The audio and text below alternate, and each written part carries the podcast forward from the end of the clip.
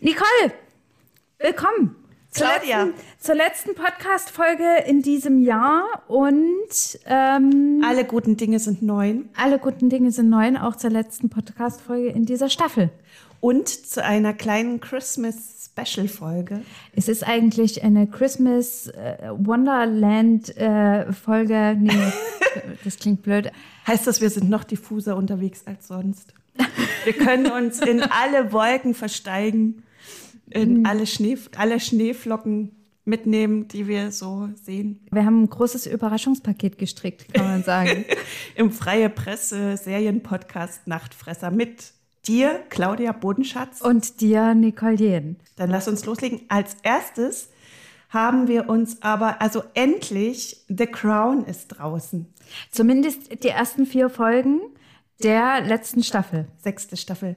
Und ich hab's natürlich sofort alles angeschaut. Aber The Crown, bevor wir dazu kommen, soll nicht das Einzige sein, über Nein. was wir in dieser Folge sprechen. Wir sprechen noch über unsere Jugend und über die Jugend von echt. weil diese wunderbare Doku jetzt draußen ist, die Kim Frank, der Sänger von Echt selbst, geschnitten, gedreht und ähm, Sie haben es zusammen schon damals ja, gedreht, das Material, irgendwie Stunden, unfassbar viele Stunden Material.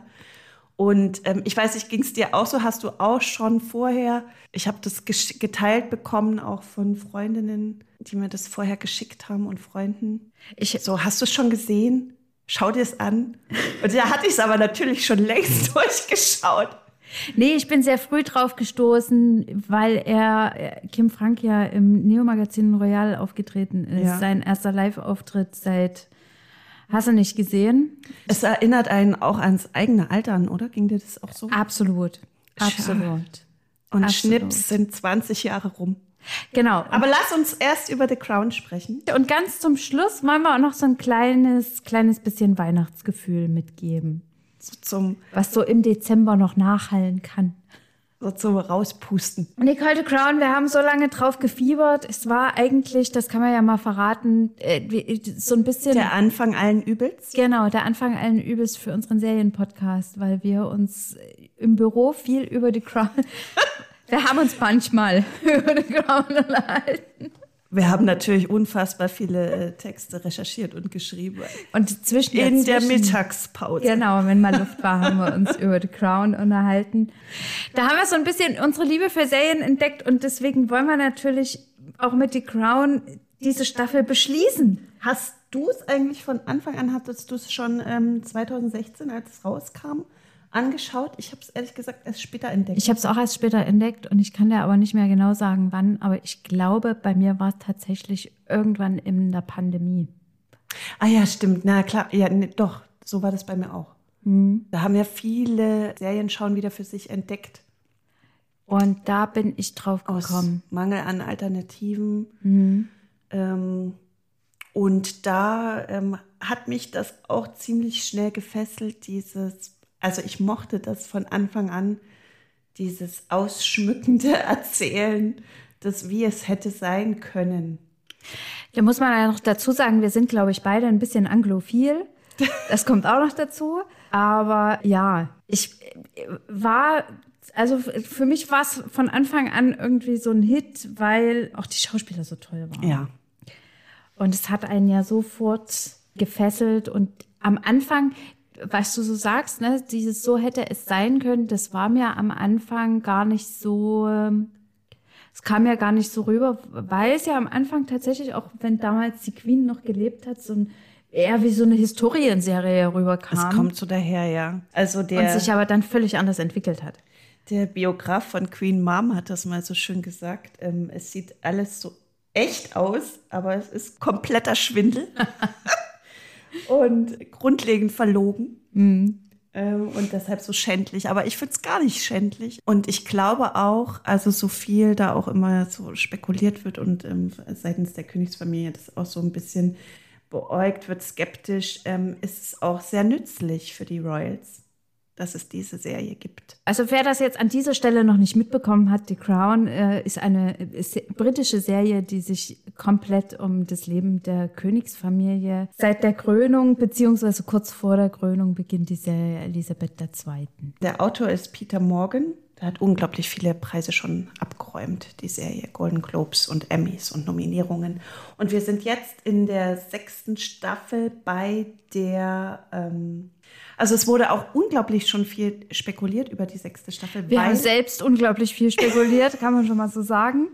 Weil es darum geht, um Lady Di's Unfalltod, beziehungsweise wie es die Serie erzählt, dass die Monate und Wochen davor. Genau, also die fünfte Staffel beschäftigte sich mit der Heirat und dem, der quasi schwierigen Ehe von Charles und Lady Di und ich glaube auch Ende der fünften Staffel waren sie schon geschieden. Genau. Und die, man, man wusste jetzt quasi in der sechsten Staffel, was kommen muss, zwangsläufig und hat darüber geredet, wie wird es wohl zu sehen sein. Ja, weil es auch ähm, schon vorher so wahnsinnig viel Kritik auch gab. Wie wird das dargestellt, so dieser Unfall, Tod im Tunnel und es gab Dreharbeiten in Paris und alle schon so, oh Gott, das wird unfassbar unwürdig und schrecklich, weil man auch natürlich in Erinnerung nochmal hatte, wie die Regenbogenpresse gerade in Großbritannien auch unterwegs war, bevor es zu diesem Unfall kam, beziehungsweise auch danach. Und dann wird es einfach. Ich fand es unfassbar gut weil so viel darüber spekuliert wurde und ohne jetzt den, die das selbst anschauen wollen, zu weit vorwegzugreifen.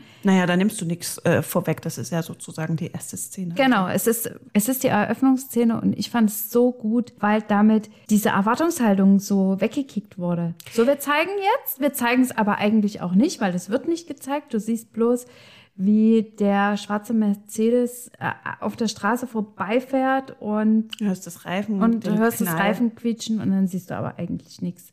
Und es ist aber so gut, weil es die Eröffnungsszene ist und danach eigentlich die Serienmacher ganz in Ruhe erzählen können. Du brichst quasi diese Erwartungshaltung und sagst hier, nimm das und jetzt erzählen wir mal so, wie wir das erzählen möchten. Das fand ich super. Also es ist ja auch Quatsch, da jetzt diesen Spannungsbogen so zu ziehen, dass das am Ende steht, weil du weißt es ja. Also mhm. du weißt ja, sie stirbt eben am 31.08.97 ist der Unfall. Und von daher ist das schon eigentlich, also auf der einen Seite ist es völlig klar und trotzdem ist es so unerwartbar, das einfach so bumm von wegzustellen und dann, wie du schon sagst, dann dir diese Ruhe zu nehmen, das alles zu erzählen. Und es gab ja auch damals dann noch, ich habe nochmal nachgeschaut und habe einen, einen Bericht dann gesehen von 2013. 2013 kam es wirklich erst zu diesem Ergebnis dieser jahrelangen Untersuchung dieser Unfallumstände, dass es ein gewöhnlicher Verkehrsunfall sozusagen war. Ich glaube sogar, dass Mohammed Al-Fayed da nochmal Berufung eingelegt hat. Immer ne? wieder, ja. Er war halt immer wieder nochmal. Also es gab so verschiedene, unfassbar viele Verschwörungstheorien und Mythen, die er vor allem auch vorangetrieben hat, weil er natürlich nicht mit dem, mit dem Tod sich abfinden konnte seines Sohnes. Und bis zu dieser Theorie, dass er sagte, dass der MI5 mit verwickelt sein soll in den Tod. Und dieses, es gab diese Operation Paget, spricht das richtig aus? Weiß ich jetzt gar nicht. Es, na, es gab jedenfalls eine äh, jahrelange Untersuchung, die auch ein ehemaliger Scotland Yard-Chef leitete. Und dieser Bericht, also das halt wirklich unfassbare 832 Seiten, als er veröffentlicht wurde es soll angeblich also 11.000 Seiten Material gesichtet worden, 1400 Fotos. Das ist krass, oder? Bis man, ähm, also einer der Hauptschuldigen war dann schon dieser Henry Paul, äh, der Fahrer des Unfallwagens, der alkoholisiert und auch unter Medikamenten gestanden haben soll. Ja. Und das erzählt, also das wird zum Teil schon auch in der Serie erzählt. Ja. Aber es wird auch viel weggelassen. Also diese ganzen das, äh, Mythen, die sie es versucht, relativ klar, stringent zu erzählen. Und das fand ich wirklich auch gut. Und man hat ja, die Serienmacher haben ja auch unglaublich durch dieses Material, was es da gab, unglaublich viele Anhaltspunkte. Was ich extrem gut fand, weil man sich die Fragen oder ich mir die Fragen zumindest gestellt habe, ist das so, also damals muss, du hast es jetzt schon erwähnt, ne, die britische Presse hat ja quasi jedes Schnipsel dieses Lebens, auf das sie die Kamera halten konnten, die Kamera auch gehalten. Und es gab ja wirklich sehr ikonische Fernsehmomente, an die ich mich wirklich auch noch als Kind erinnern kann. Mhm. Oder Jugendliche. Wie alt war ich mit, mit äh, 15? Jugendliche.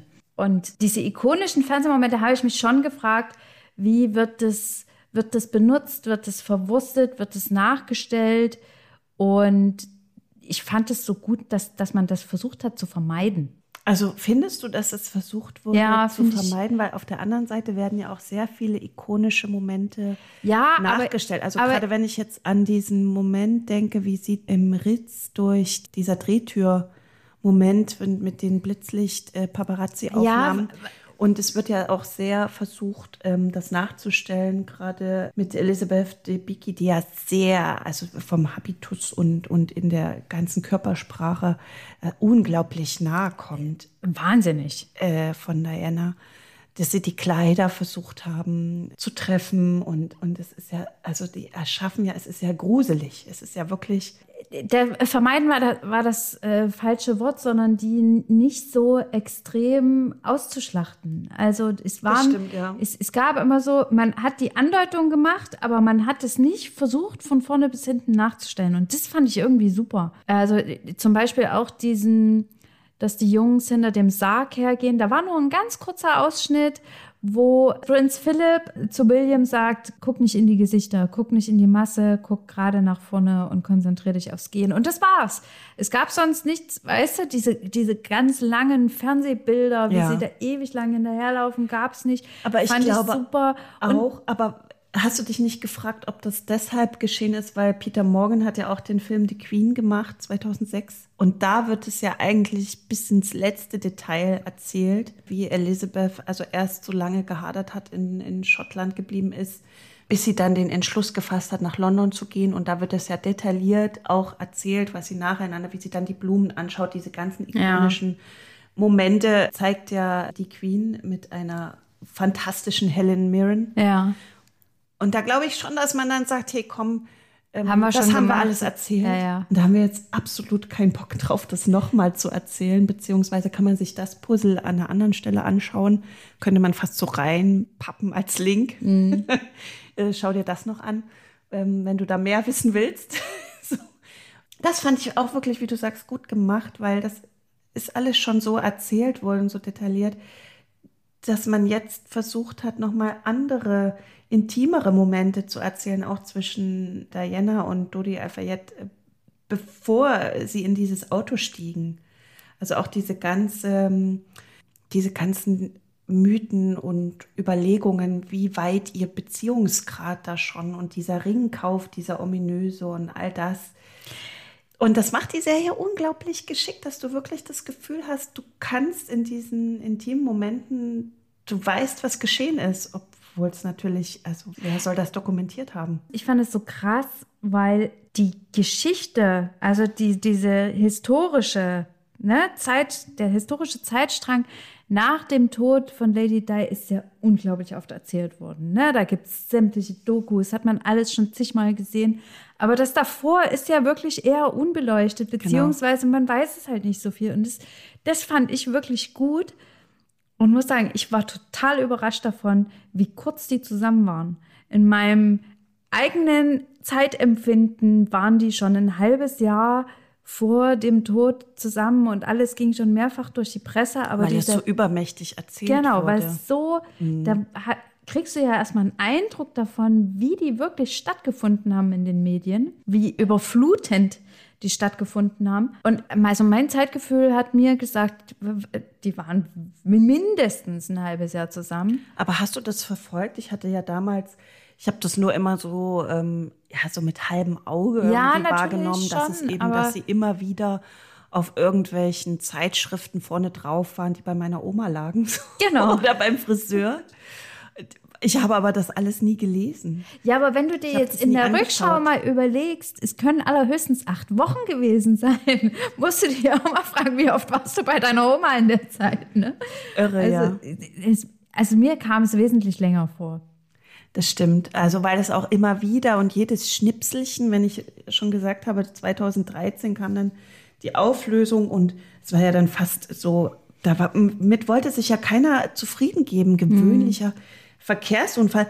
Mir hat mal ein Rettungssanitäter auch gesagt, also dass es auch eigentlich so viel auch getan hat, dieser Verkehrsunfall, weil sie ja damals nicht angeschnallt waren. Ja. Und es ja unfassbar viele tödliche Verkehr, also auch hier in Sachsen ähm, Verkehrsunfälle, tödliche Unfälle in den 90ern gab, dass sie da schlimmste Sachen gesehen haben, weil eben die Leute sich nicht angeschnallt haben. Und dass das sich geändert hat nach diesem Verkehrsunfall von äh, Lady Diana, dass da, da ein Bewusstsein auch geschaffen wurde, ähm, auf Verkehrssicherheit. Es wurde natürlich auch sehr viel mehr getan jetzt äh, in Sachen Airbags und was weiß ich. Aber ich glaube schon, dass das so ein, also die haben sich ja alle nicht angeschnallt. Ja. Gerade also aus der eigenen Kindheit im, im, im Trabi, da gab es ja auch keine Kindersitze oder ich glaube, ich saß da auch oft irgendwie unangeschnallt oder irgendwo. Wir haben sogar im Fußballraum gelegen. Ja, na klar. Wenn wir in Urlaub gefahren sind, hat einer auf der Rückbank gelegen und einer im ja, Fußraum klar. mit dem Kissen. Also unvorstellbar eigentlich. Und er meinte eben, dieser äh, Unfallsanitäter meinte, dass, dass sich das geändert hätte auch durch diesen Unfalltod, weil da die ganze Welt einfach hingeschaut hat. Ja. Wie fandest du die Geschichte zwischen den beiden, zwischen ähm, Dodi Al-Fayed und äh, Lady Di im Vorfeld? Was glaubst du, wie nah kommt es der Realität?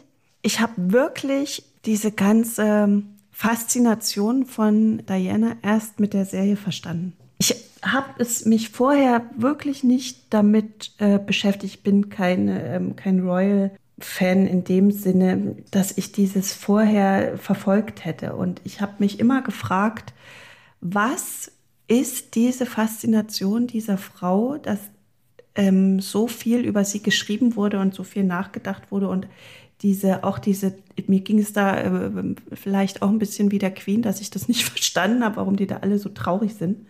Und ich habe das, glaube ich, erst durch diese Serie auch verstanden, beziehungsweise dann näher hingeschaut, diese Faszination, diese Aura und auch, was sie getan hat, was die Landminen betrifft und in Sachen äh, ihrer, ihrer Arbeit, was die Aufklärung von HIV und AIDS und von Ausgrenzung, Kinderarmut diese ganze humanitäre Arbeit, die sie geleistet hat. Aber macht das alleine die Faszination aus? Also ich gebe zu, ich habe mich damit beschäftigt, ich verstehe es manchmal immer noch nicht, weil diese Bilder von damals, die ja zum Teil auch eingeblendet wurden, ne? also es gibt so ein, immer mal so wieder ganz wenige, aber so ein paar Passagen, wo du siehst, werden Originalbilder eingeblendet, zum Teil auch von diesen Blumenmeeren, die man kennt. Ja. Gibt so eine ganz kurze Sequenz.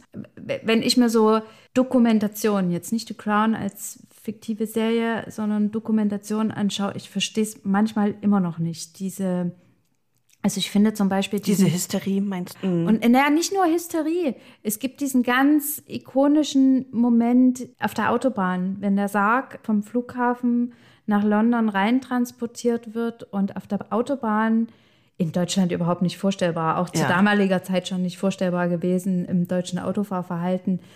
Aber ähm, in Großbritannien haben ja wirklich die Autos auf der Autobahn angehalten, und haben schon da Blumen, also irgendwo hatten die Leute schon wo Blumen, hatten die her. Blumen her. Und, und, und dann musste ja auch das Auto mit dem Sarg auf der Autobahn zwischenzeitlich mal anhalten und die Blumen von der, von der äh, Frontscheibe runterheben, weil die nichts mehr gesehen haben. Und das, das finde ich immer noch einen Moment, wo ich mir denke, wie, also wie kann das passieren? Ne? Wie kann passieren, dass die Leute das wissen, oh Gott, das ist jetzt der Sarg, kam das über die, übers Radio und dann halten die einfach alle an? Ja, also es gab ja damals auch unfassbar. kein Instagram und keine Vernetzung wie, wie in dem Sinne, wie es heute stattfindet, dass du in Echtzeit das irgendwie siehst, wo derjenige welche ist. Und dann stell dir das mal vor, ich meine, bei uns halten noch nicht mal alle Leute bei einem Rettungswagen an. Dann ja. stell dir das mal vor, dass jedes Auto auf der Autobahn einfach anhält und vor, um vor diesen Sarg zu kondolieren. Also das finde ich irgendwie, da kriege ich heute noch Gänsehaut, weil ich das nicht so richtig das nachvollziehen kann. Das würde bei uns niemals passieren. Mit keinem mit keiner Prominenz, mit keinem Menschen, der sonst was gerissen hätte. Aber ich glaube, ähm, das, das fand ich auch einen guten Punkt, den da die Serie macht, wenn du hattest die Szene schon angesprochen, wenn Prinz Philipp zu, zu William sagt, weil er das auch nicht versteht, warum weinen die, über um eine Frau, die sie gar nicht kennen. Mhm. Und er dann sagt, die weinen um euch. Mhm. Und ich hatte auch solche Momente ähm, im Anschauen, jetzt sehr, wo ich es schwer ertragbar fand. Also gerade diese Abschiedsszenen, wo man wusste, das ist jetzt äh, die letzte Umarmung zwischen den Kindern und ihrer Mutter oder ein Telefonanruf. Ich glaube, diese Identifikation die stattfindet, weil sie auf der einen Seite zwar ein Mitglied der königlichen Familie war, aber auf der anderen Seite auch immer sehr bodenständig wirkte. Was diese Serie aber auch wieder aufbricht, das finde ich so genial, weil es auch zeigt, wie abgehoben das eigentlich alles war. Absolut. Also diese unfassbaren 90er, wo es kein Genug gab, wo mehrere Yachten nebeneinander dann geparkt haben, dass die dann hin und her fahren konnten, um verschiedene, wie, wie eine Art Zimmer zu haben auf dem Meer. Also das ist ja einfach irre. Und dieses viele Hin- und Herfliegen, Hin- und Hergejette. Das fand ich auch so cool, dass es einmal, wo sie nach Amerika fliegt, sogar die Concorde im Bild war. Ja. Also. Und ich so also dachte, ja stimmt, damals gab es die Concorde. also das ist ja vollkommen irre zu glauben, dass eine Frau irgendwie, wie man sie auch in der Nachbarschaft treffen könnte, oder dass sie irgendeine Ahnung hat, wie normal ist. Also diese Gleichzeitigkeit, die da erzählt wird zwischen den normalen Sorgen einer Frau um ihre Kinder und auf der anderen Seite ähm, hatte sie ja, also immer, es wird ja auch so erzählt, als hätte sie immer Urlaub. Es wäre immer Sommer. Findest du, weil, weil es, es, wird ja schon so auch mit Vereinbarkeit von Terminkalendern äh, gesprochen und dann musst du noch zu den Landminen und das und das. Also das wird ja, ja schon. Ja, das schon klar. Aber so jetzt das äh, Normal, Normal Life, also ja, ja, das wird ja, ja, klar. Aber gut, erzählt. das haben die ja auch nicht. Nee. Also das kann, kann, ja auch gar nicht erzählt werden. Aber weil du das jetzt schon angesprochen hast, du fandest diese Momente so schwierig äh, zwischen den Kindern und man weiß ja nicht, wie sie sich verabschiedet hat. Das können die Beteiligten nur selbst wissen. Aber das hat mich ganz oft in diesen Gedankenstrudel gebracht. Guckt sich ein Prinz William oder ein Prinz Harry so eine Serie an? Also Harry hat mal gesagt, dass er sich lieber noch The Crown anschaut, als zu lesen, was über seine Familie geschrieben wird. Also das war im Hinblick auf Wahrhaftigkeit. Also könnte das mhm. stimmen, dass er dann so in der Art sagt, also da stimmt noch mehr, als was immer so geschrieben wird in, den, in der Regenbogenpresse. Aber äh, ich, keine Ahnung. Ja, das ist natürlich nur Spekulation, jetzt zu sagen, würde er das, also ist das ertragbar? Weil ich schon auch glaube, dass das, was, was wir sehen, die, ähm, diese, diese Nähe, die diese Hauptdarstellerin in ihrem unglaublich guten Spiel schafft, wenn du dann tatsächlich den Menschen kennst und es deine Mutter war, du natürlich dann nicht sagst, ach wie krass, das ist ja zum Verwechseln ähnlich, sondern das sagt, kann nur jemand sagen, der, der die Person nicht. Kannte. Richtig, aber ich stelle mir das wahnsinnig seltsam vor, dass so das eigene Privatleben so nachgespielt zu bekommen. Also äh, irgendwie, ich wüsste nicht, ob ich mir das angucke, ich wüsste aber auch nicht, ob ich aus Neugier das, das auslassen könnte. Also ob ich nicht doch so neugierig wäre. Ich glaube, die sind ja schon sehr viel gewöhnt, und das anzuschauen. Wie, wie findest du denn King Charles? Ich war erst mit dem Schauspieler nicht ganz so. Dominic West? Also der ja schon in der fünften Staffel auftaucht. Nicht ganz so, weil er eigentlich ja nur durch die Frisur, durch, durch diese schön gelegten Wellen Prince Charles wirklich ähnlich sieht, finde ich zumindest. Aber zumindest was die Haltung und so die Geste, also so genau das und schon. das das aber das durch sein gut. Spiel, ich fand den am Ende total toll. Mhm. Er kommt natürlich, also Prince Charles als Figur kommt natürlich in der Serie muss man sagen auch sehr gut weg, finde ich. Ja. Also aber ein bisschen albern fand ich in der Debatte, wenn dann gesagt wurde, der sieht ja viel zu gut aus für Prinz nee, Charles. das, das, das finde ich, das finde ich nicht. Dämlich. Ich fand sonst jetzt so die äußeren Ähnlichkeiten sind, wie gesagt, es kommt halt viel durchs Kostüm und durch sein Spiel. Und ich muss aber dann sagen, sowas macht ja auch ein Schauspieler aus. Es muss ja nicht jeder Schauspieler immer wie das, wie die, die historische Vorlage oder die äh, gegenwärtige Vorlage aussehen, sondern viel macht eben einfach Kostüm und Spiel und das trifft bei ihm auf jeden Fall zu. Guckst du dir, hast du dir das im Original angeguckt? Weil gerade ich habe manchmal ins Original geswitcht. Weil gerade so die Upper Class hat ja auch, also du erkennst ja mhm. Mitglieder der ähm, Upper Class auch einfach schon am Akzent. Ja, Dominic Quest hat übrigens auch im letzten Downton Abbey Teil Ach. mitgespielt. Und das ist ja eine der Lieblingsserien der Queen gewesen. Da hat sie, glaube ich, sogar dann Hinweise gegeben, wenn was nicht gestimmt hat. Habe ich mal gelesen. Das, das sind dann so Fragen, die man sich stellt, kommt er nur so gut weg oder war einfach auch gar nicht so ein, so ein Fiesling. Er war ja gerade in der Berichterstattung immer der Böse, weil man natürlich die ganze Presse immer auf Dianas Seite war. Also was man, glaube ich, im Nachhinein noch mal so richtig verstanden hat, ist, dass arrangierte Ehen scheiße sind. Ich glaube, das genau. hat man genau. nochmal so richtig verstanden, dass auch gerade unter den Privilegierten, und ich meine, die Royals sind halt super privilegiert, wie zermürbend das halt ist, ne? Weil er, er hätte ja auch gar nicht anders handeln können. Und was, was machst du dann, ne? Dann aber auch wie antiquiert das ganze System ja, ist. Also total. auch dann, dass sie ein Jahr äh, in Scheidung leben müssen, bis er überhaupt auf die Idee kommen kann, äh, den Geburtstag von Camilla, den, der 50. war es damals, der dann in der Serie auch gezeigt wird, äh, groß äh, mit Einladungen feiern können und dann diese Entscheidung der Queen, kann sie da kommen oder wie, wie steht sie dazu? Also es ist so gestrig auch nochmal alles. Aber das fand ich dann auch wieder so toll, diesen Bogen zu spannen mit, ja, die Scheidungsunterlagen landen beim Richter genau wie jede andere Scheidung im Land auch. Ja. Das fand ich, fand ich so gut. Und ich fand, da fand ich auch diesen Einblick in so andere Scheidungsgeschichten. Da waren ja so zwei, drei andere ganz kurz anerzählt, die da vorm Scheidungsrichter saßen und gesagt haben, warum sie sich trennen. Das hat mir gut gefallen. Uns hat vieles an der Serie gut gefallen. Ja, aber es gab auch ein paar, also das habe ich dir zum Beispiel im Vorgespräch schon mal gesagt, da komme ich jetzt gerade drauf, weil, weil diese Scheidungs, weil ich das mit den Scheidungsgeschichten erzählte. Es gab auch ein paar Minuspunkte. Also ein Minus, Minuspunkt fand ich zum Beispiel die immer gleiche Erzählweise von Parallelmontagen, die mhm. ich am Anfang total cool fand in der Serie. Aber zum Schluss war ich derer ein bisschen überdrüssig, weil ich mich dann gefragt habe, können die Serienmacher es auch anders?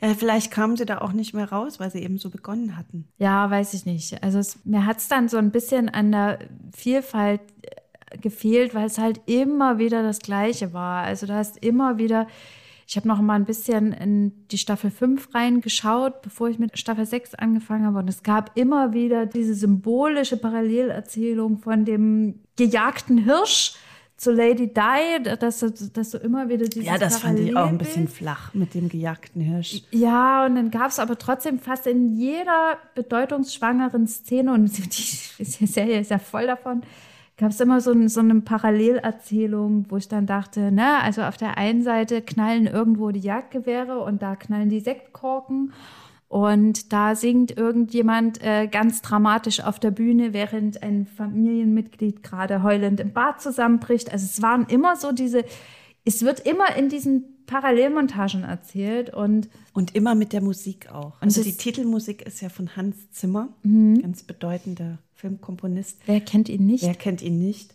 Und es ist aber auch also genial. Also es transportiert so viel von Anfang an der Serie und gerade ähm, wenn jemand das von Anfang an auch geschaut hat, kommt da auch so viel wieder hoch. Ja. Und das finde ich auch so genial, weil ähm, in dieser Familie, da muss ja auch immer so viel wieder hochkommen. So, so unglaublich viel Ballast, der damit geschleppt wird. Und das schafft, glaube ich, diese Serie schon ganz gut, das nochmal zu erzählen. Wobei ich auch an Kritik anmerken muss, dass man jetzt halt schon sehr nah einfach an dieser Erzählweise äh, der Regenbogenpresse dran ist. Diese Klatschpresse-Geschichte eben von Lady Di. Und vorher die Serie es ja sehr oft geschafft hat, auch diese zeitlichen Umstände und das Zeitgeschichtliche zu erzählen. Also vielleicht stimmte nicht immer alles, aber gerade auch nochmal so Interesse zu wecken, wie war das alles mit Churchill und so weiter. Das fand ich extrem gut. Ähm, das ist eine Leistung der Serie, muss ich sagen, die jetzt einfach langsam ja nicht mehr vorhanden ist. Ja, ja. Also weil es passiert ja noch mehr in den 90er Jahren, außer ob Lady Di gerade auf der oder der Yacht war. Ja, das stimmt. Und das, wird überhaupt nicht mehr erzählt. Und das finde ich schade. Das macht es ein bisschen flach. Ja, das stimmt. Das fand ich am Anfang auch so toll, weil mir auch gar nicht mehr bewusst war, dass es in den 50er Jahren diesen äh, Smog dieser Smog ja. gab, dass, dass das so dramatisch war so giftig, ja, wie mhm. es ja mhm. auch teilweise in, äh, in der DDR war, durch die äh, Schornsteine. Und auch was ich nicht wusste und was eine Folge war, die mich sehr getroffen hat, ich kann dir gar nicht mehr sagen, welche Staffel es war, aber dieses Unglück von den verschütteten Kindern in Wales, als die Halde abgerutscht ist. Ich glaube, das war Staffel 4.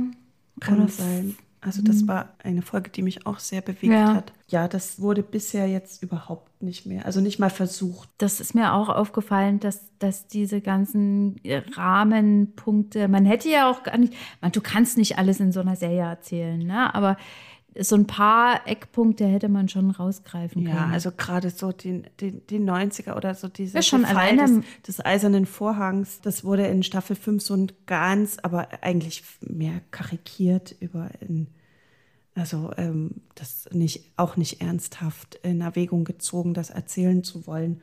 Und da ist die Serie einfach schon besser gewesen. Trotzdem muss man noch mal sagen, Elizabeth Debicki oder ich weiß gar nicht, wie sie ausgesprochen wird. Ich denke schon. Großartig. Fand ich, äh, und äh, im wahrsten Sinne großartig, ne? Die Frau ist 1,90 Meter. Ich habe mich mal ganz, ganz oft gefragt, wie sie, wie sie das gemacht haben. Also, du hast es bei manchen Schauspielern, hast, hast du schon gesehen, dass sie sie überragt. Und ich habe dann auch noch mal nachgeguckt. Äh, Lady Di ist 1,78 gewesen, also auch für eine Frau schon äh, groß. Und es gibt auch so verschiedene äh, Fotografien, wo sie neben irgendwelchen politischen Größen steht, die aber eben vielleicht nicht ganz so groß sind, wo du ihr ihre Körpergröße ansiehst. Sie wirkte dann oft gebeugt, ja. Genau. So und das aus, hat ja eben mit angezogenen Schultern auch die, die Schauspielerin auch super rübergebracht. Eine Weise ne? unsicher. Mhm. Also fand ich das Spiel fand ich total fantastisch. Was ich ganz zum Schluss noch sagen will, dich fragen will, wie fandest du die fiktiven Gespräche, die nach dem Tor, ich weiß, die, die Szenen sind inzwischen schon auf Insta durchgegangen, aber das wollte ich dir jetzt gerade noch fragen. Das die Aussprache mit dem Geist im Flugzeug, in der Privatmaschine. Und auch die Gespräche, die mit der Queen. Mohammed mit seinem Sohn so, okay. Dodi führt und die auch Lady Di nochmal mit Queen Elizabeth führt. Also das muss ich nochmal zu der Figur von Dodi Al-Fayed, Khalid Ab Khalid bestimmt. Khalid. Ähm, Khalid Abdallah spielt ihn. Dodi Al-Fayed, das wird auch in der Serie angesprochen, hat ja immer versucht, als Filmproduzent ernst genommen zu werden. Und er hat ja auch Filme gemacht. Also wenn ich denke an, ähm, was vielleicht noch vielen bekannt ist, Hook oder ähm, der scharlachrote Buchstabe mit Demi Moore, 95. Hook ist von Dodi Al-Fayed? Also als äh, Executive Producer. Fand ich super, mag, ja. ich, mag ich total Hook. Und tatsächlich hat er ja auch ähm, einen Oscar gewonnen für, für Stunde des Siegers 81. Ja, ja, ja, ja. Es wird thematisiert, dass er gerne das ernst genommen werden will als Filmproduzent und die Serie führt es aber auch wieder ad absurdum weil sie ihn auch wieder nur zum Liebhaber von Lady Di macht. Ich fand diesen Satz so stark von Mohammed Al-Fayed in der Serie. Ich, ich krieg's nicht mehr wortwörtlich hin, aber er hat sowas gesagt wie, alle sagen, es ist Prinzessin Diana ist bei diesem Unfall gestorben, aber es sind zwei Menschen. Es sind zwei Menschen gestorben. Das fand ich, fand ich einen super Satz. Ja. Und das wird, glaube ich, wirklich ganz oft äh, so hinten runtergekehrt, dass äh, auch er seinen Sohn verloren hat. Das fand ich ganz gut erzählt. Aber was die Serie auch macht, ist ja, dass sie ähm, eigentlich den Vater auch zum Mitschuldigen am, am Unfalltod macht. Vor Gericht wurde es ja als ein Unfall, der Gerichtsbeschluss äh, lief daraufhin unlawfully killed. Also die Serie erzählt ja aber auch, dass äh, der, der Vater mitschuld ist am am Unfalltod auf eine Weise durch diese Beengung, äh, dieses Einschneiden, dieses Eingreifen in diese ganze, also wie eine Marionette fast, führt er ja seinen Sohn. Mhm. Das war mir so vorher auch nicht bekannt. Und äh, der Gerichtsbeschluss. Gut, man weiß jetzt auch nicht, wie viel davon. Ja, keine Ahnung. Also ja, gut, na, natürlich, es ist ja immer eine, wie es hätte sein können, aber das, das ähm, da führt die Serie schon den Spiegel vor, weil er ja auch immer der war, der darauf gedrängt hat, diesen ganzen Unfall zu untersuchen und so viele äh, Mythen mhm. da auch und Verschwörungstheorien angestellt hat und dass er jetzt äh, auch in den Fokus gerät als jemand, der auch mit zu den Jägern gezählt hat letztlich. Ja.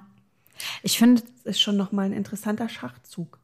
Er kann es ja nicht mehr sehen, ne? Er ist äh, dieses Jahr ja, sonst hätte er wahrscheinlich dagegen geklagt. Ja, dies, das finde ich auch so krass, dass der dieses Jahr erst am 30. einen Tag vom Jahrestag äh, des Todes seines Sohnes gestorben ist. Also hatte Aber ich auch so gar nicht mehr auf dem Schirm, ehrlich gesagt. Ich habe mich dann im Freundeskreis darüber unterhalten, da hieß es doch, Claudia, wir haben darüber schon geredet, wir haben darüber schon geredet.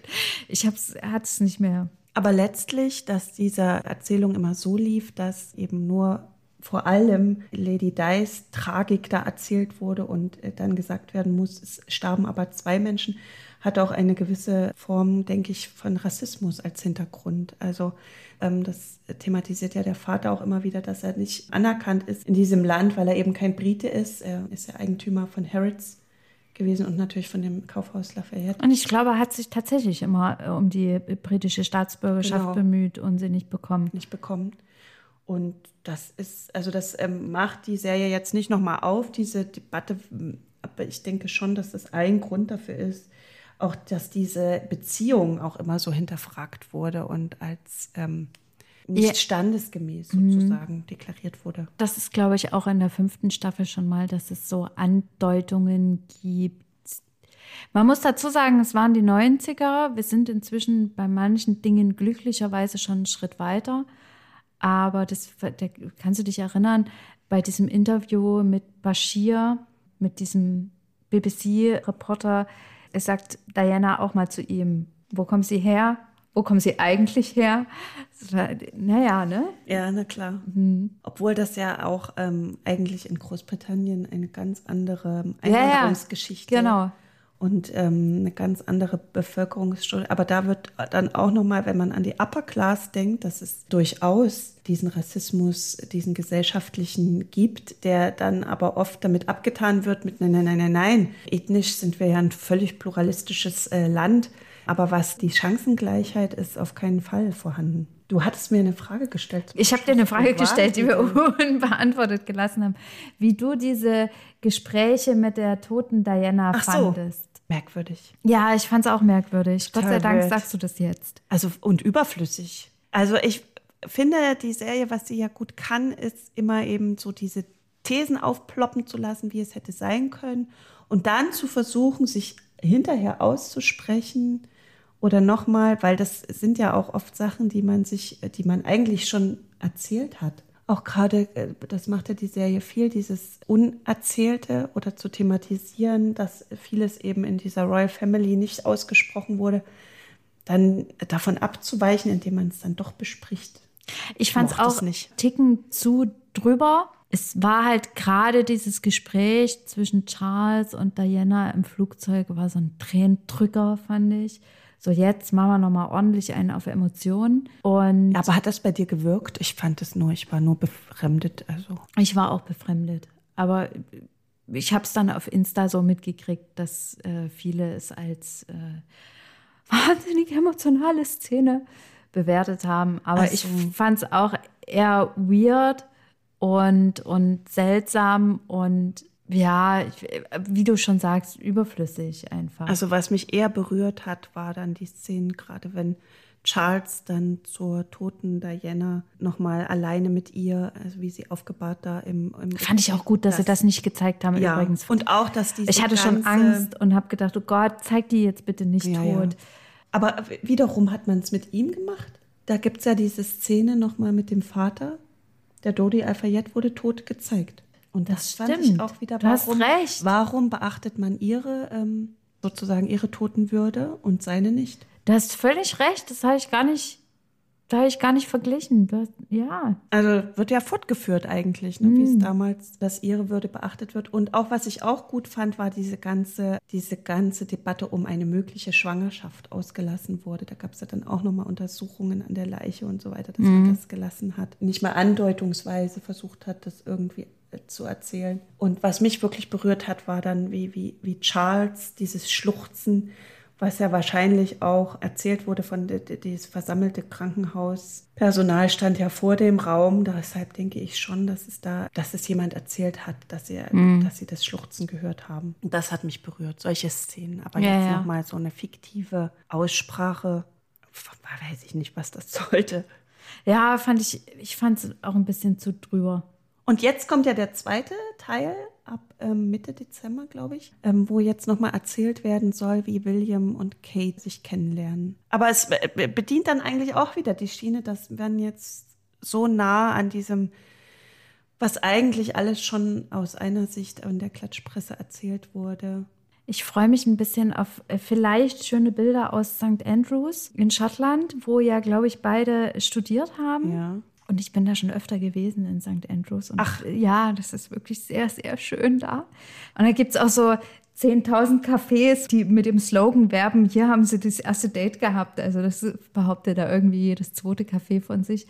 Aber äh, also William ist ja der gleiche Jahrgang wie ich. Ich finde den Gedanke, dass jemand dein Leben verfilmt, wie du deinen Partner kennengelernt hast, finde ich irgendwie also da habe ich noch mehr Hemmungen als. Na gut, der Tod der Mutter ist auch nicht sehr viel. Ja, aber das ist, ist finde ich irgendwie total seltsam, mir vorzustellen, jemand dreht da so eine Riesenserie über dich und. Ja, es ist natürlich, das stimmt. Aber du wirst es trotzdem anschauen. Ja, natürlich, ich. natürlich. natürlich.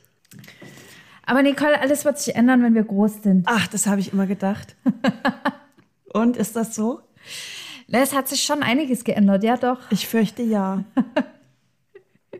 Wir reden über die Echt-Doku. Und wie geht's dir so? Wir ja. könnten jetzt in Zitaten weitermachen. Stimmt. Ich bin kurz stehen geblieben. Ach, hast du es hast geschaut direkt in einem? Nee, ich, ich, bin noch nicht ganz durch. Ich hänge irgendwo bei Folge, also die Echt-Doku, gerade in der ARD-Mediathek, ist ja ein Dreiteiler. Ich glaube, dreimal A eine Stunde. Und ich hänge irgendwo in Folge zwei. Aber was hat dich, warum bist du stehen geblieben? Zeit. Ach so, ich also gedacht, nicht, ich hatte irgendwas Nein, gekriegt. nein, es war tatsächlich mein falsches Zeitmanagement. Man kann halt irgendwann, muss man mal ins Bett gehen. Es geht eben nicht, dass es die ganze Nacht auffrisst. Es geht bei unserem Arbeitsalltag leider nicht. Ich musste irgendwann ins Bett gehen. Ähm, das stimmt, aber ich, ähm, ich musste, ich habe es, glaube ich, an zwei Abenden oder was durchgeschaut. Aber es war, ich habe auch so Nachrichten bekommen. Hab, hast du das schon gesehen? Unglaublicher Flashback in die Jugend. Und auch wenn ich so Stimmen über diese Doku sehe oder lese, wird eigentlich immer wieder darüber gesprochen, gar nicht so viel über echt oder wie das damals war, sondern sind alle, ähm, die sich dann erinnern, sofort wieder bei ihrer eigenen Jugend. Das finde ich total interessant. Ich auch und ich habe mich auch ganz oft gefragt, wie das jetzt wohl Leute wahrnehmen, die jünger sind als wir, aber wahrscheinlich gucken die das gar nicht so, weil die es nicht nee, so interessiert. glaube ich auch. Wer, wer ist was, was genau, was geht das mich an oder was gibt es da zu erzählen? Meine große Frage war, warum jetzt? Warum jetzt? Na, 20, äh, schon 20? Nee, noch nicht. Moment.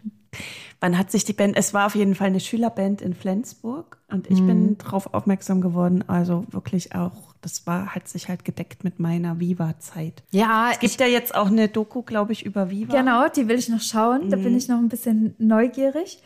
Ich musste aber auch lachen, weil ich glaube, die erste Folge geht so, die geht so los, dass man so verschiedene äh, Ansagen bekommt. Also es werden so Fernsehansagen, hier ist die Band echt. Und ich habe alle Leute, die die Ansagen machen, Ulla Kockernbrink, ähm, Mulla Adebisi, ne? Alles so, so du, du siehst das und du erkennst alle Menschen, die heute ja gar nicht mehr so stattfinden. Weil es auch damals das einzige, das wird ja auch, das thematisiert die Doku auch ganz oft, der einzige Kanal eigentlich mhm. war für die Jugend, mal abgesehen von der Bravo oder äh, so den Magazinen, dass man wirklich die Musiksender hatte. Und wer sich, wer damals jung war und wer mitreden wollte auf dem Schulhof, der hat natürlich MTV oder Viva geschaut. Und Bravo gelesen. Ja, da habe ich auch also mein, mein Taschengeld dafür draufgehauen, um die Bravo zu kaufen oder auch. Und das, deshalb glaube ich, funktioniert diese Doku auch, weil du diese Menschen da abholst. Diese Zielgruppe, die heute so in den 40ern rumschwirrt, die damals einfach über diesen eindimensionalen Kanal, also da vor der Glotze hockten, das kannst du ja heute gar nicht mehr so erzählen. Da gab es kein Instagram, kein WhatsApp, kein äh, hast du nicht gesehen. Also das wird auch thematisiert und das war für mich eben auch so der Moment, dass ich dachte, hey, das ist jetzt was für mich, das ist Musik, denen geht's ja da genauso. Die sind ja genauso äh, verwirrt und überfordert. Das hatte man ja oft das Gefühl und es wurde auch nicht das äh, macht ja die Doku auch noch mal ganz gut. Das war ja auch teilweise ungefiltert, ungeschnitten, wie so die ersten Momente waren vor der Kamera. Ich finde es krass, wie viel Material vorliegt, also wie oft die mit der Kamera draufgehalten haben und da auch nicht müde geworden sind. Na, also äh, es wird ja am Anfang thematisiert, dass Kim Frank sagt, er hat die Kamera von einem Redakteur geschenkt bekommen. Ja, ich glaube ja da denke ich mir so, ja, das, weil das natürlich ein, nices Spielzeug ist, so eine Kamera, aber wirklich dann auch da nicht müde zu werden, aufzunehmen und die immer mit dabei zu haben und immer mit dabei zu haben, das fand ich schon ein krasses Stück. Weiß ich nicht, ob ich da so dran geblieben wäre oder ob ich dann irgendwann in diesem wilden, turbulenten Leben das Ding nicht einfach mal beiseite gelegt hätte und gelebt hätte. Ja, aber das erzählt er ja, ähm, dass, dass er dass sich das schon so gefunden hat und dass er ja auch, dem er dann Regie geführt hat, schon mal bei einem äh, Musikvideo und dass es einfach so sein Medium auch war, was er mhm. gefunden hat. Und er ist ja auch jetzt Filmproduzent, ähm, wenn er groß ist. Und ähm, ich glaube, das ist schon also eigentlich wie so ein Videotagebuch auch. Und das war einfach, wenn ich mich so dran erinnere, wir haben auch viel mit irgendwie so einer Billocam rumprobiert, wahnsinnig schlechte Qualität, irgend so ein kleiner Camcorder, da war dann die Batterie immer sofort wieder leer, weil du hattest ja keine Insta-Stories oder irgendwas. Und das erzählt das schon auch, glaube ich, ganz gut. Ich weiß nicht, wie es dir da ging, weil du ja auch bist ja mehr Team, Team Rundfunk auch ein bisschen. Ja, aber damals war, war natürlich trotzdem Fernsehen ganz groß. Also in dieser Zeit, da hat man natürlich auch als Kind äh, ferngeschaut und hat das so verfolgt. Obwohl jetzt, ich, ich jetzt nicht, beantwortet deine Frage natürlich nicht konkret, aber. Also ich glaube, es ist einfach eine, eine Form des äh, die damals schon relativ en vogue war, um also was Neues zu probieren, weil gerade auch das, das Internet war ja auch noch nicht so weit. Also ne, wir, das du warst ja da wirklich auch analog unterwegs. Das ging mir übrigens so, das weiß ich nicht, ob du die Vergleiche auch gezogen hast, aber natürlich waren es so ganz viele Backflashes, die man da so hatte an die eigene Jugend und ich glaube, es spielt auch für das Anschauen an vielen Stellen gar keine Rolle, ob man wirklich echt Fan gewesen ist ja. oder nicht. Die Musik hast du in, dem, in den 90ern bist du ja nicht dran vorbeigekommen, die hast du ja trotzdem mitbekommen. Also ich finde es auch für Nicht-Fans, ich war übrigens auch kein wirklicher Echt-Fan, aber mir hat Ende der 90er eine Freundin mal das Freischwimmer-Album geschenkt. Ja. Und das habe ich wirklich hoch und runter gehört. Aber ich würde jetzt nicht sagen, ich, ich habe die Band gefeiert. Die Band hat mich, glaube ich, damals erstaunlich wenig interessiert, im Gegensatz zu anderen Bands. Also ich war da weder Contra noch Pro. Ja, aber wenn du das schon sagst, so die Musik hat dich abgeholt, weil mhm. ich ähm, glaube, dass das Musik war, die eben, also das war neu. Das, es war weder Schlager noch, es gab damals ja noch keine, das war ja vor der neuen deutschen Welle. Der zweiten neuen. Vor der, äh, ja, der zweiten. Und, und da wurde ja echt auch nie mit benannt. Ja, es wurden dann später der Wir sind Helden und mhm. Sportfreunde Stiller und so weiter dafür gefeiert, was sie da gemacht haben und gekonnt haben. Und echt ähm, wurde da nie mit erwähnt, obwohl sie eigentlich Vorreiter waren und die so die schon die ersten. Und das thematisiert ja auch nochmal ähm, die Doku ganz gut, dass sie oft dann einfach in die Schlagerecke gepackt haben. Wahrscheinlich auch, weil sie alles mitgenommen haben. Ne? Die waren im Fernsehgarten überall zu sehen. Gut, das sagt er ja auch. Das, sie wollten stattfinden. Sie wollten um einfach eben, unbedingt stattfinden. Genau, um eben äh, erfolgreich zu werden. Ich glaube, das war, glaube ich, auch das, was dann letztendlich so auf die Füße fiel, aber ja trotzdem irgendwie zum Ruhm verholfen hat. Und da, da hast du natürlich absolut recht. Du hattest mir aber gesagt, dass du es teilweise dann auch nicht so gut anschauen konntest, weil dich was ähm, sehr gestört hat. Genau, ich fand den Ton nicht so doll. Ich, fand es sehr anstrengend, äh, akustisch ja. da dran zu bleiben. Haben jetzt witzigerweise auch äh, äh, Fest und Flauschig thematisiert. Fand ich gut, weil es bestätigt hat, dass ich da offensichtlich nicht alleine damit gewesen bin. Aber da hast du dann, also da, auf dem Ohr war ich irgendwie taub. Das ja, du hast den Off-Ton von Kim Frank, der ja in der Dokumentation selbst spricht über diese alten Aufnahmen die sind dann im Hintergrund nicht runtergepegelt. Ja, du stimmt. hast ihn ganz oft im Off über die schreienden Mädchen und die Hysterie in den 90ern sprechen hören und dann verstehst du ihn kaum. Finde ich sehr anstrengend. Wobei ich seine Stimme eigentlich da, also ich habe es mir sehr gut angehört und dachte, der könnte eigentlich auch gut Hörspiele machen. Ja, in den Passagen, wo du eben diese Originalaufnahmen, wo da ja. wenig passiert oder äh, nicht so laut, dann verstehst du ihn auch super, aber in dem Moment, wo diese Aufnahmen lauter werden, wird es schwierig. Er hat da, glaube ich, aber schon eine ganz gute Sprache auch für das früher gefunden, ohne jetzt zu sehr sentimental zu werden oder mhm. zu sehr so mellow, wie er auch oft sagt, über die eigenen Songs. Das fand ich eigentlich ganz gut. Das hat mich auch berührt, aber ich glaube auch, dass das viele wirklich anschauen um irgendwie was über sich selber zu finden, was dann auch irgendwie echt schade für echt ist. Ja, auf der Aber anderen Seite wird es halt trotzdem geschaut. Es ne? wird geschaut, weil man das so abgleicht auch. Und dann natürlich hat man weniger ähm, wilde Konzerte oder irgendwie was gehabt oder diese ganze äh, Mädchenhysterie nicht gehabt, sondern vielleicht eine ganz normale Jugend. Ich habe an manchen Stellen übrigens gedacht, weiß nicht, wie dir es ging, wir sind ja nun Ostdeutsche. Und ja. ich habe an vielen Stellen gedacht, ja, das Ganze spielt zwar in den 90ern, aber offensichtlich ging es bei uns trotzdem langsamer. Weiß nicht, ob es dir genauso ging, aber es, es spielt ja nun mal, ne, erzählt ja quasi das Erwachsenwerden von jungen Westdeutschen und ich habe an manchen Stellen gedacht, ah, nee, kann ich jetzt ja. Würde ich jetzt nicht unterstreichen. Ich weiß nicht, wie dir es ging. Ja gut, ich weiß gar nicht, ob das jetzt Ostdeutsch, Westdeutsch ist oder ähm, Nein, aber du hast.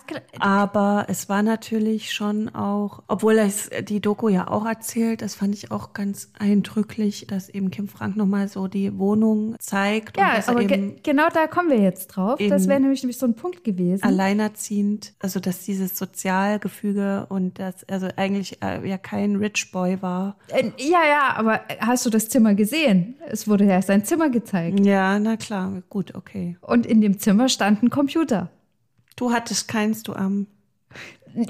Der Computer war damals schweineteuer in den 90ern. Also ja, wir hatten, ich hatte meinen auch viel später. Wir hatten einen Computer, das waren die Mitte der 90er, da hatten wir zwar einen Computer zu Hause, aber der stand bei Papa im Arbeitszimmer. Und dann, also das fand ich schon, dafür, dass er sagte, Sozialbauwohnung und vieles vom Mund abgespart, fand mhm. ich das mhm. schon. Und auch Kim Frank und ich sind ein Jahrgang. Ach, du hast heute mit den Jahrgängen. Ich habe es heute mit den Jahrgängen äh, habe ich so gedacht, nee, also sorry, das.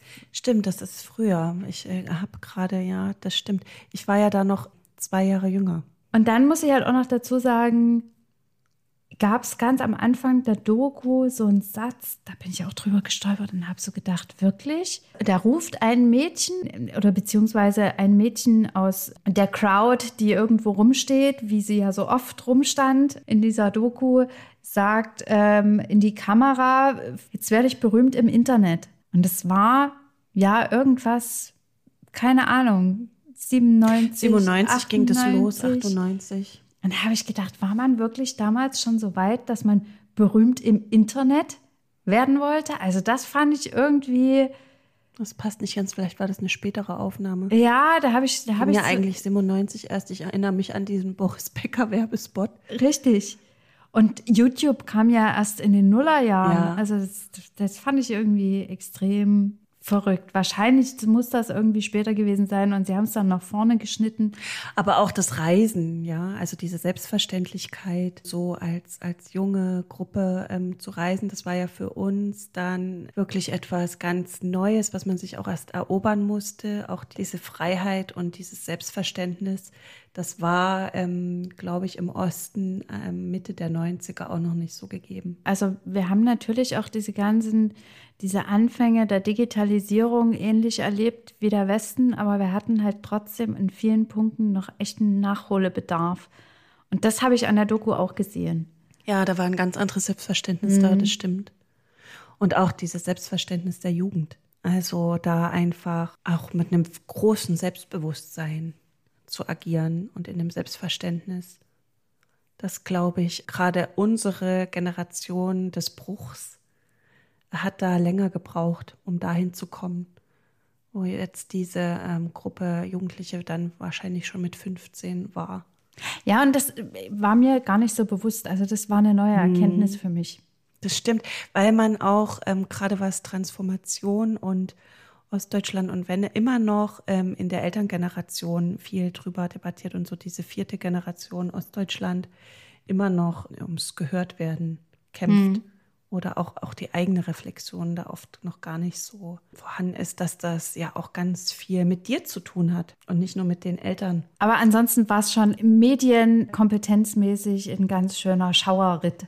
Ja. Also es, muss ich echt sagen, an vielen Stellen hast du dir natürlich wirklich gedacht, ja, das hat man halt damals so gemacht. Ne? Und da hat man sich null Gedanken drüber gemacht, dass man Jungs, die noch nicht mal volljährig sind, in eine Irre Fernsehserie ja. setzt, Fernsehsendung setzt und sie über ihr erstes Mal, was gerade natürlich, die haben, die haben auch ein Lied drüber geschrieben. Warum sollte man sie nicht danach befragen? Das würde man heute wahrscheinlich auch nicht anders machen, aber so un gefiltert und also, ich finde gar keine richtigen Worte dafür. Ja, auch dieses Ganze, diese ganze, ähm, wenn man das heute dann noch mal anschaut, auch was sie da gemacht haben mit diesem Fallschirmsprung oder was, es waren ja alles Minderjährige und ja. die dann sofort, wenn die eigentlich noch völlig ähm, im Rausch sind, dann das, die Kamera drauf zu halten, ist eigentlich wirklich unverantwortlich. Und die, die Doku erzählt ja auch, was das mit diesen jungen Seelen, dass das auch nicht alle schadlos da überstanden haben ja, ja. und ähm, dann auch, auch teilweise Therapie bedurft hat. Und trotzdem, äh, wie du schon sagst, das hat man halt damals auch dann so gemacht. Und letztlich kommt ja auch die Band zu der Erkenntnis, sie würden das jetzt nicht anders machen wollen, weil sie trotzdem dann auch nicht diese Erzählung zulassen wollen. Sie hätten jetzt irgendwie da ihre Jugend vertan oder verpasst oder weil das war ja, es ja eigentlich ein völliger Jugendrausch. Ich finde das immer so ein bisschen schade, auch wenn ich Menschen treffe, die mir dann sagen, oh, in der Schule, das war die beste Zeit meines Lebens oder irgendwie was, bin ich, werde ich immer so ein bisschen traurig, weil ich denke, oh Mann, ähm, wie schade für dich. weil da kommt ja eigentlich noch so viel, aber wie will man da, also gerade wenn man sowas erlebt hat, das ist, glaube ich, schon dann auch ein Stiefel, den man oder ein Rucksack, den man zu tragen hat, da dann damit zurechtzukommen, dass man dann irgendwann so das, das normale Leben mal aufnehmen muss. Ich, ich finde aber auch, dass sie jetzt alle sehr gefestigt wirken und sehr ja, das muss ich sagen, fand ich auch jetzt ein bisschen schade dann in der Doku, dass es natürlich, ja, das ist natürlich auch der Band geschuldet, dass das sehr Kim Frank zentriert ist und natürlich auch er erzählt hat aber dass so die anderen äh, Bandmitglieder dann relativ spät erst äh, zu Wort kommen. Mhm. Und aber natürlich, ähm, das ist so was, was man sich am Anfang fragt, oh Gott, sind das dann alles auch, also auch die Mädchen, die da, da können, die können ja unmöglich alle nochmal gefragt haben, ist das in Ordnung? dass wir euch da jetzt so zeigen, wenn dann erzählt wird, ja, es ist ja nicht meine Schuld, wenn sie beschließt, ihren Freund zu betrügen oder sowas.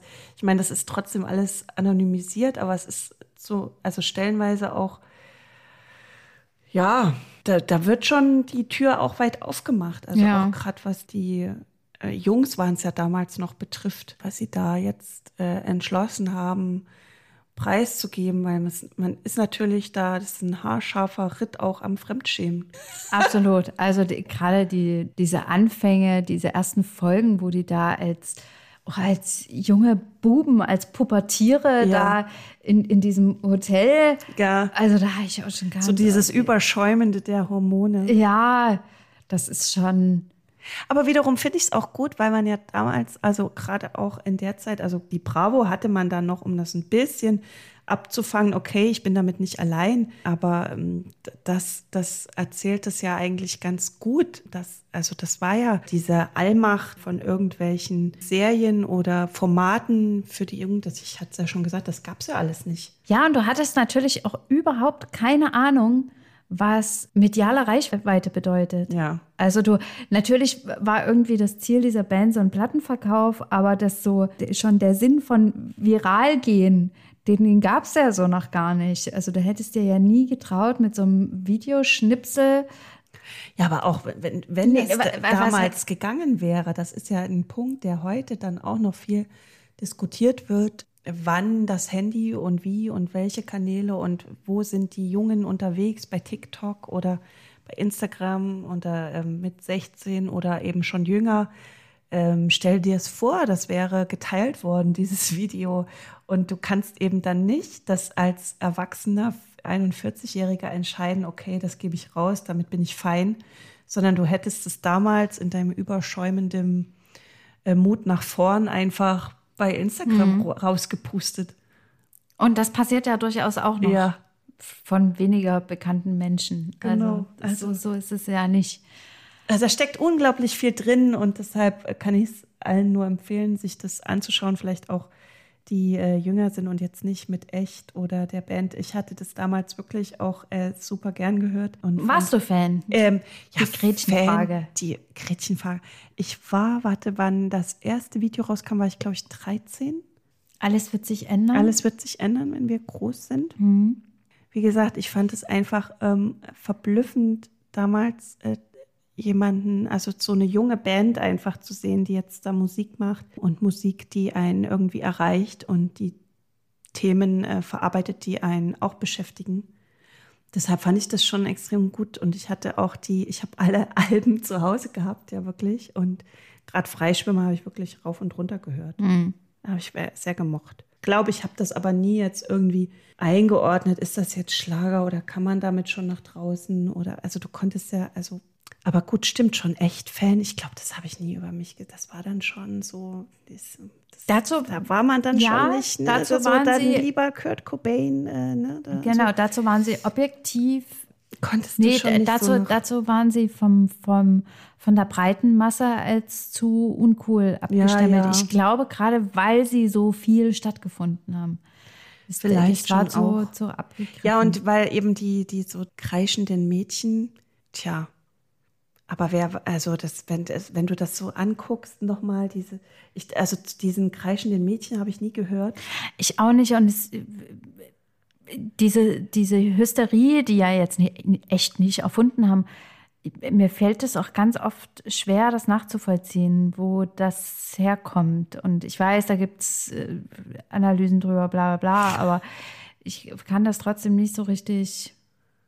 Ja. Ich stehe auch gerne in der ersten Reihe. Ich habe auch als Teenie bei Lieblingsbands sehr gerne in der ersten Reihe gestanden und bin habe mitgetanzt und bin ausgerastet, aber mehr um des Tanzens und der Party willen, als weil ich da äh, hysterisch meinen Star angehimmelt habe. Also ich muss sagen, so jung wie dann die Mädchen sind, die da gezeigt werden, bin ich nie, bin ich noch nicht auf Konzerte ähm, alleine oder mit Freundinnen gegangen. Das war damals ähm, so, aber ich habe es gern gehört. Und ähm, ich glaube, das ging unglaublich vielen so. Und ähm, es können ja nicht so viele irgendwie das Scheiße gefunden haben, wenn es jetzt auf einmal alle angucken. Ne? Also ich, mich haben jetzt auch Leute erreicht, die gesagt haben, hey, hast du das gesehen und was? Die dann vorher nie irgendwie gesagt haben, dass sie das um Himmels Willen gehört haben. Ne? Das ist wahrscheinlich so der, weiß ich nicht, ist das der Roland Kaiser unter denen, weiß ich nicht. Also weißt du, so eine, Ja, ja. So, eine, so eine Musik, die du eigentlich hörst und die du eigentlich gut findest, aber du kannst nicht sagen, hey, Willst du mit jetzt mir damit sagen, dass du eigentlich Roland Kaiser gut nee, das, findest? das war jetzt ein blöd- blödes, blödes Beispiel, aber da, da fragt man sich ja auch, warum gehen da so viele hin, warum Ja, hören das so viele an und Kaiser Menia und weiß ich nicht.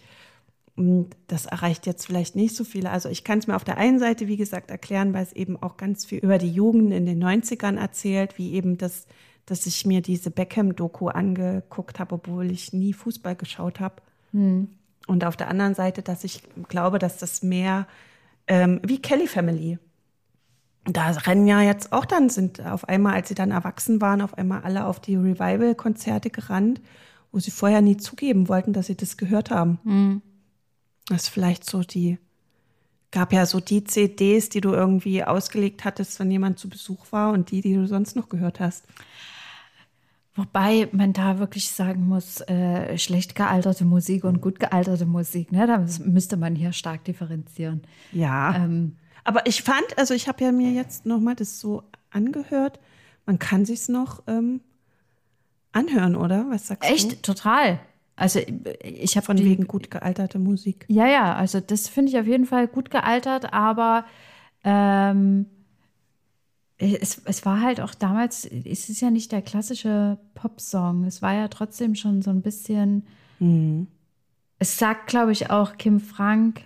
Ich weiß gar nicht, ob es in der Doku, ob er es in der Doku gesagt hat oder im Podcast mit Matze Hilscher den ich übrigens empfehlen kann. Der ist zum Teil auch an vielen Strecken äh, sehr emotional, ähm, wenn es um die Depression von, von Gunnar geht zum Beispiel. Ja. Nee, Kai. Nee, von Kai. Kai, Entschuldigung. Äh, ist er sehr emotional. Und ich glaube, in dem Podcast sagt er, sie, sie haben ja schon so, die, sie sind ja schon in die grungige Richtung gegangen. Mhm. Und es gibt äh, auf den Alben auch viele Stücke, die schon in die Richtung gehen, aber eben nicht so die Single-Auskopplungen sind. Ja, sie wurden oft sehr dann auch mal auf diese Single-Auskopplungen festgelegt, ne? so, mhm. die dann natürlich gut rüberkamen und dann auch vielleicht manchmal so ein bisschen, das sagt er ja auch, dass ihn hier manches Video dann zu, zu plüschig oder zu, zu poppig war wo sie eigentlich den Song ganz wertvoll fanden, aber ihnen dann das, das Video nicht gefallen hat. Das aber auf jeden Stück. Fall macht die Doku schon das, wofür eigentlich die Band steht. Also echt, ich finde sie schon in gewisser Weise wirkt es, also es wirkt zumindest schon authentisch. Und Claudia Weihnachten steht auch vor der Tür. Wir wollten noch einen kleinen Christmas-Shower, bevor ich dich frage, ob du weinst. Weinst du? Sag mal, weinst du?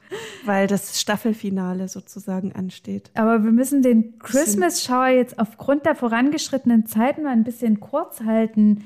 Was schaust du mit den Kids zu Weihnachten oder alleine oder? Ach ja, das habe ich ja schon erzählt, dass wir, da kann ich ja auch noch mal verweisen auf unsere Michel-Folge. Den Kindern, das schaue ich da ganz gut. Und eine andere Serie, die ich sehr empfehlen kann, die aber noch gar nicht so lange her ist, dass ich die entdeckt habe, ist Weihnachten zu Haus. Mhm. Eine norwegische Serie. Ja. Zwei Staffeln. Sehr, sehr witzig und vollgepackt. Es geht um eine Krankenschwester, ist sie, die versucht, einen festen Freund zu finden, weil es immer in der Familie dann einfach Thema ist, dass sie immer noch sozusagen Single ist und sich dann äh, in einen Mann verliebt, der äh, viel jünger ist als sie und das so ein bisschen ähm, glaubt, dass das problematisch ist. Also sehr, sehr witzig und ich habe es geliebt und geguckt. Und es thematisiert so ein bisschen die Querelen, die halt so, so Familienfeiern einfach stattfinden. Ja. Ne? Und das finde ich auch ziemlich gut. Weil es ist ja, du triffst ja so doch sehr häufig äh, an Weihnachten mit Menschen zusammen, die ja, es wird eigentlich auch gezeigt, genau. wie übergriffig Weihnachtsfeiern oder so Familienfeiern genau. sind. Ne? So immer dann so Fragen von irgendwie der Tante dritten Grades oder so, wie, wie sieht's denn bei dir mit Kindern aus oder sowas? Was? Wir haben uns jetzt äh, seit vorigem Jahr nicht gesehen. Nett, dass du fragst. oder sowas, weißt du? Also das finde ich, ähm, das macht's ganz gut und ich habe wirklich sehr viel übrig für, für so Serien auch aus dem Norden, weil das so ein gutes Erzählklima immer äh, hat, so einen guten Ton und ein bisschen unterkühlt und trotzdem herzlich und nicht zu bunt. Das holt mich immer ganz gut ab. Genau. Was schaust du? Natürlich, Micho steht auch ganz oben. Dann ist jetzt das erste Wochenende vergangen, an dem drei Haselnüsse natürlich lief. Schaust du das? Ich, ich schau, ich sepp immer mal drüber und bleib dann immer mal bei einer Szene hängen. Welche ist das? Naja, das ist immer ganz verschieden. Die, so. die wo ich halt gerade zufällig drüber sepp. Und dann Ist das so bastelt man sich so diesen ganzen Film über die Weihnachtszeit zusammen. Weißt du, also ich gucke ihn eigentlich Ach nicht so. mehr am Stück, sondern du schaltest immer mal rein, siehst eine Szene, dann seppst du weiter und dann kommst du am nächsten Wochenende wieder auf eine andere Szene und irgendwann hast du dann doch den ganzen Film gesehen. Ich oute mich jetzt, ich habe das nie gemocht.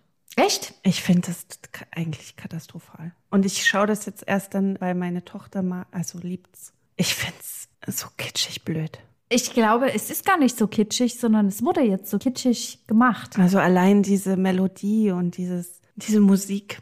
Ja, aber du musst ja mal überlegen, wie alt es ist. Und als Kind fand ich, ich fand es wirklich gut, weil es eben nicht die Geschichte der traurigen, des traurigen armen Aschenbrödel erzählt. Ja, das stimmt. Sondern Und- selbstbewusst die. Das fand ich schon immer cool an dieser äh, Erzählung, an dieser anderen Erzählweise. Ja, aber letztlich ist es trotzdem das Warten irgendwie auf den. Ja, das ist Prinz. natürlich, es ist natürlich trotzdem das Warten auf den Prinz, aber gut, letztendlich musst du ja sagen, äh, schon Grimms Märchen hinkte irgendwie. Ne? Ja, ja, ja. Also es ist ein Märchen von, von einer Frau, die den perfekt sitzenden Schuh hat, ihn aber verliert. sowas. Naja. Naja, und also letztlich ist es ja schon so identitätsstiftend mit Schloss Moritzburg. Ja, aber ich habe das nie gefühlt. Ich habe das nie gefühlt. Und das ist auch. Aber also, das Töchterchen guckt's jetzt. und der Sachsenkönig ist auch nicht meins. Und das, das ganze Jagdgeschichte holt mich nicht ab. Und ja, das Töchterchen. Aber bei The Crown holt's einen. an. Ach, komisch. ja, ich, ich weiß jetzt auch nicht, wie komme ich jetzt aus der Nummer. Aber ich hab's, ich, aber ich bin auch nicht, es gibt ja die, die dann ähm, lieber den kleinen Lord mochten oder was. Den mochte ich nicht so doll. Äh, mochte ich auch nicht. Und du hast mir gesagt, du hast jetzt Fanta Giron noch mal. Ja, der Gerot, ich gucke sie jedes Mal wieder an und finde es so schrecklich gespielt. Es sind, das ist so, obwohl ja so große Größen wie Mario, Mario Adolf, Adolf. und so mitspielen. Und es ist so schrecklich geschauspielert. Die Musik ist schrecklich, aber es ist auch irgendwie so geil, weil es eben so, es ist so drüber.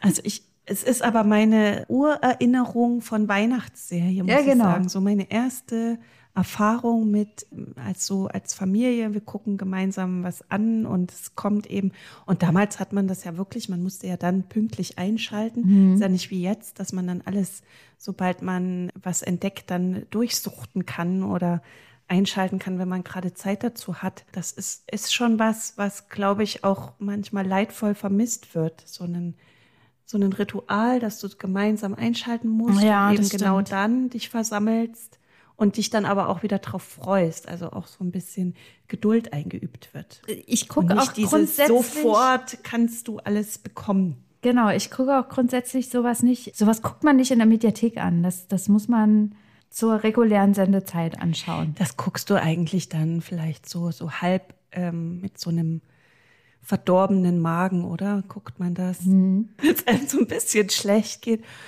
und man irgendwie gerade das nicht auf die Reihe kriegt. Man müsste eigentlich den Waldspaziergang machen, der würde einem besser tun. Richtig. Aber stattdessen guckt man Prinzessin Fantageron oder Michel oder. Genau. Das stimmt. schaltet ein, so ähm, halb verschlufft auf dem Sofa, bevor man sich dann wieder irgendwas Schickes anziehen muss und zum nächsten Weihnachtstermin ähm, geht. Das ist ja so, ehrlicherweise, oder? Absolut.